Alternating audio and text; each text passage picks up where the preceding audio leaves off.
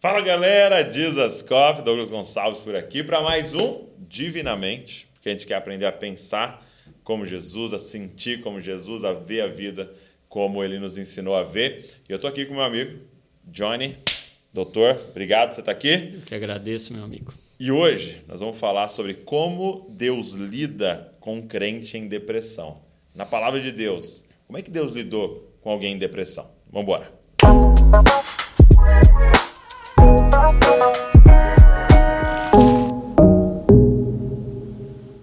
E aí, meu amigo, fala para mim. É, a depressão, ela, ela aparece nas escrituras? Sim, aparece. Tem um exemplo clássico que é o exemplo de Elias, né? Elias teve uma depressão. Quando a gente olha hoje para os critérios diagnósticos uhum. de depressão e a gente olha para o quadro clínico de Elias, descrito lá em 1 Reis, capítulo 19, logo depois daquele desafio com os profetas de Baal, o que Elias experimenta ali é um franco quadro depressivo, uhum. com humor rebaixado, deprimido, triste, com perda do prazer nas atividades, com alterações físicas ali, o que a gente chama de hipersonia, o anjo levantando ele, falando, levanta, come, ele ia, deitava novamente. Não queria sair da cama, não né? queria sair assim. da cama, dormindo Vontade demais, de um pessimismo, um senso de inutilidade, eu não sou melhor do que os meus pais, a vontade, o pensamento de morte, que é um, um dos critérios também para pensar em, em depressão. Então, quando a gente olha para o pacote, o isolamento, a fuga social dele, a gente vê um franco... a percepção da solidão ali, né? Solidão, eu tô sozinho, não sobrou ninguém. ninguém. Então, tudo isso mostra um quadro depressivo que durou um período considerável ali, tem é, 40 dias de caminhada que ele tem, indo para a caverna. Então é um quadro que dura mais de duas semanas, que é o que a gente considera hoje como um, um, um critério temporal para a definição de depressão. Porque pode ter uma tristeza hoje, não está deprimido, mas quando isso permanece, tem um período mais duradouro, isso fala a favor Sim. de um quadro de depressão. Então Elias teve uma depressão. E quando a gente olha para as causas dessa depressão, e a gente já sabe hoje que tem múltiplos fatores associados à depressão, desde questões genéticas, a questões biológicas, orgânicas, a problemas e traumas emocionais, tem uma série de, de, de, fatores associados. A gente nunca pode minimizar, simplificar e dizer, ah, é isso, é, isso. é, é só isso aqui.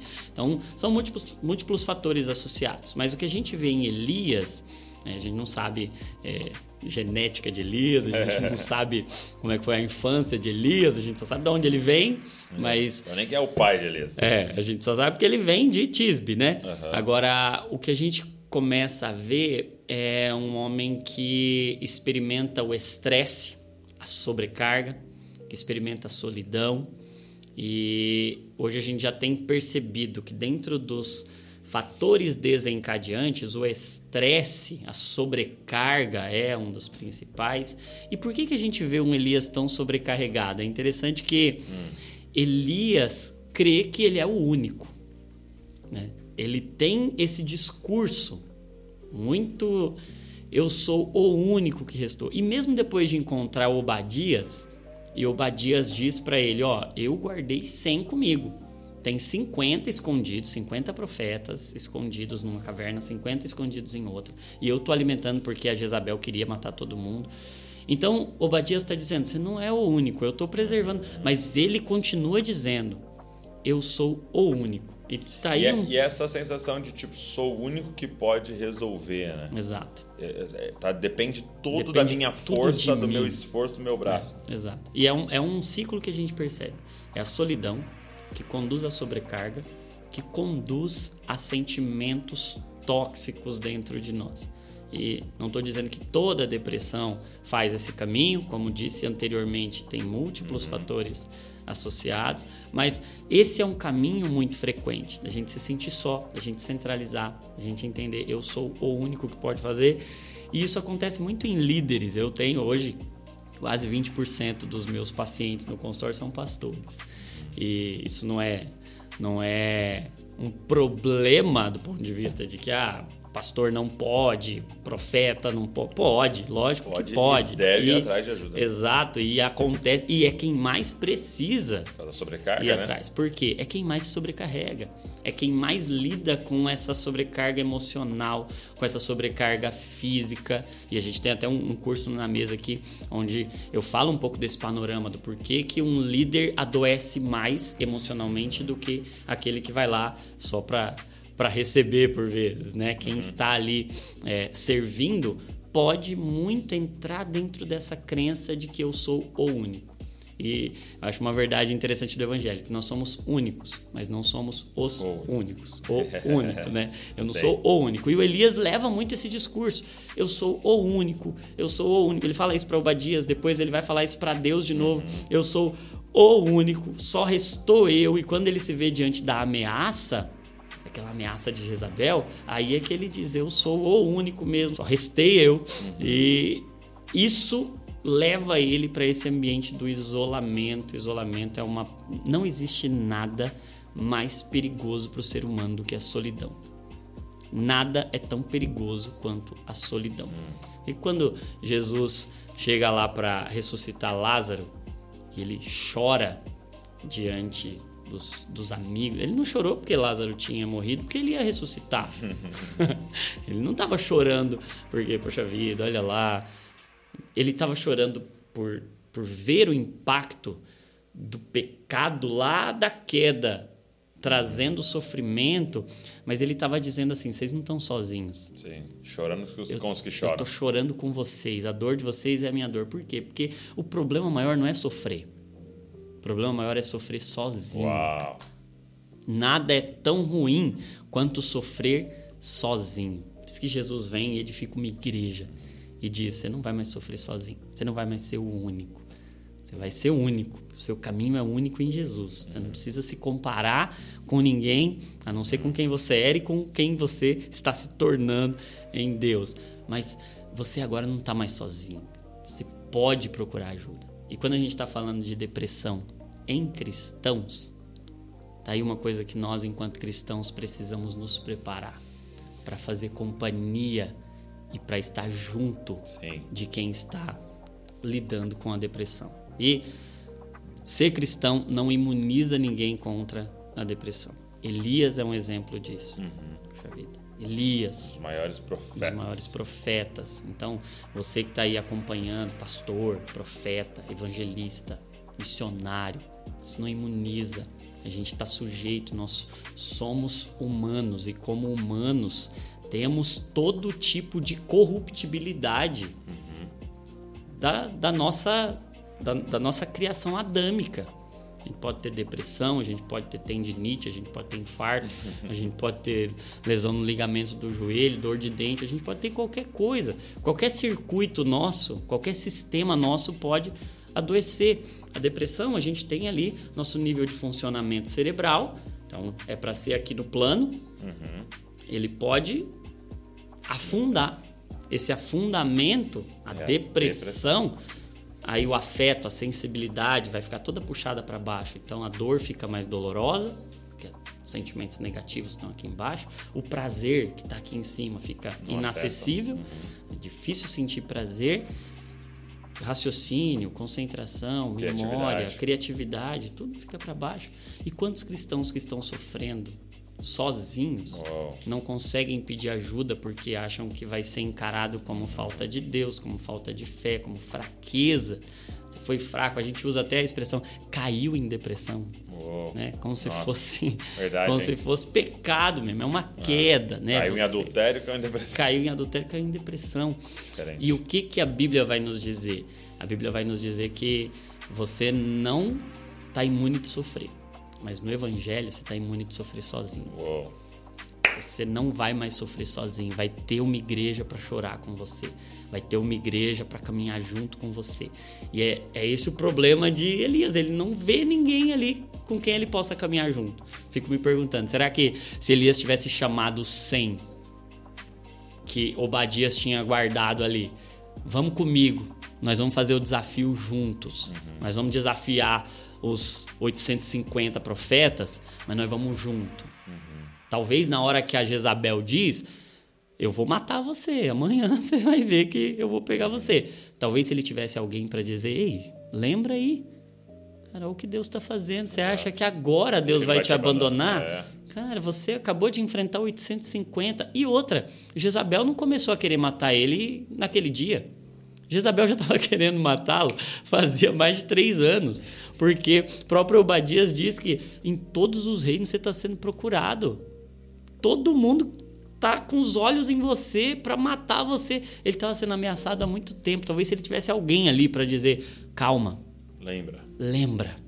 Lembra do que Deus já está fazendo. Mas ele entra dentro daquele circuito ali, isolado, sozinho, por falta de alguém uma mensagem para a igreja. Não é. deixe sozinho, cara.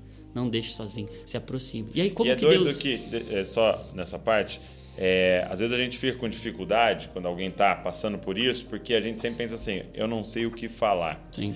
Eu não sei como solucionar. E não é sobre Sim. solucionar. É isso. É sobre sentar ao lado. Exato. Uma vez eu perguntei para alguém que tinha sofrido um luto muito violento, que tinha perdido um filho. Eu perguntei para ela assim: é, o que, que as pessoas deveriam fazer quando está em luto? Ela falou, cara, sentar ao lado. É isso. E só chorar ali do meu é lado. Isso. É isso. Não tem palavras, às vezes, que vão é solucionar. Entendeu? É só falar, tô aqui. É isso. Sofrendo junto Não sofrer sozinho. É isso. A dor é insuportável quando você sofre sozinho. Sim. Mas quando você tem alguém, nenhuma dor é grande demais. Nenhuma dor é insuportável. E aí, como que Deus lida com a depressão de Elias? Agora Deus começa um processo terapêutico em, em Elias.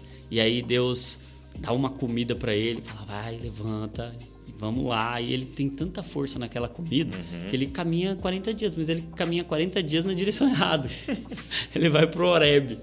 E aí ele vai para uma caverna se esconder. E ele fica lá dentro da caverna. O Senhor vai lá em busca dele. O Senhor não desiste de quem está em depressão. Não, o Senhor não desiste, o Senhor, o Senhor não abandona, o Senhor ama, o Senhor vai atrás. E é, às vezes esse sentimento de que, puxa vida, eu tô sozinho, né? Quem está assistindo aí, está vivenciando a depressão nesse momento, está com esse sentimento, porque é um dos sintomas. Começa como uma causa, talvez, mas depois evolui para um sintoma. Tô sempre me sentindo sozinho. E aí quem está assistindo aí agora, olhando, falando, puxa vida, todo mundo me abandonou.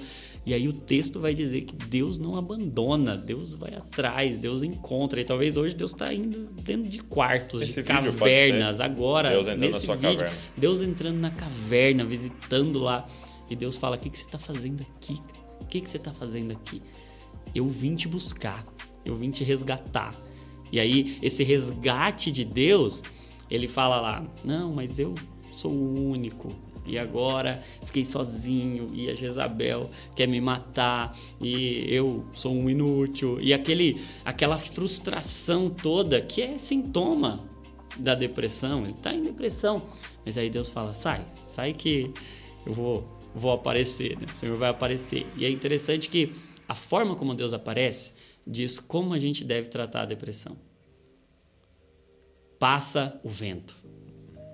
Ele não está lá. Não está lá passa terremoto, ele não está lá. Vem fogo, ele não está lá. Mas vem uma brisa suave. Deus estava na brisa suave.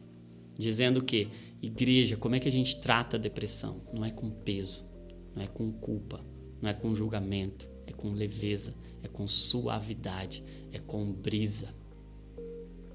E aí, tratar isso de uma forma leve, levar isso que é com amor, é com graça, é com leveza. Não precisa de exortação, não precisa de condenação, não precisa de colocar mais peso em cima. Precisa soprar o Espírito e dizer: vai passar, eu tô aqui. E aí o que, que Deus faz? O processo terapêutico de Deus: conexão. Deus diz assim: agora você vai sair daqui, você vai ungir um, um, rei aqui, outro rei ali, você vai ter uma companhia, você vai ter um sucessor. Deus começa a fazer cura dele, conexão. Eliseu, né? Exatamente, a cura é conexão. E sabe que é, a gente pode olhar e falar assim: ah, então quer dizer que Deus cura a depressão, não precisa de remédio. Né? Naquela época não tinha. Sim. Mas hoje tem.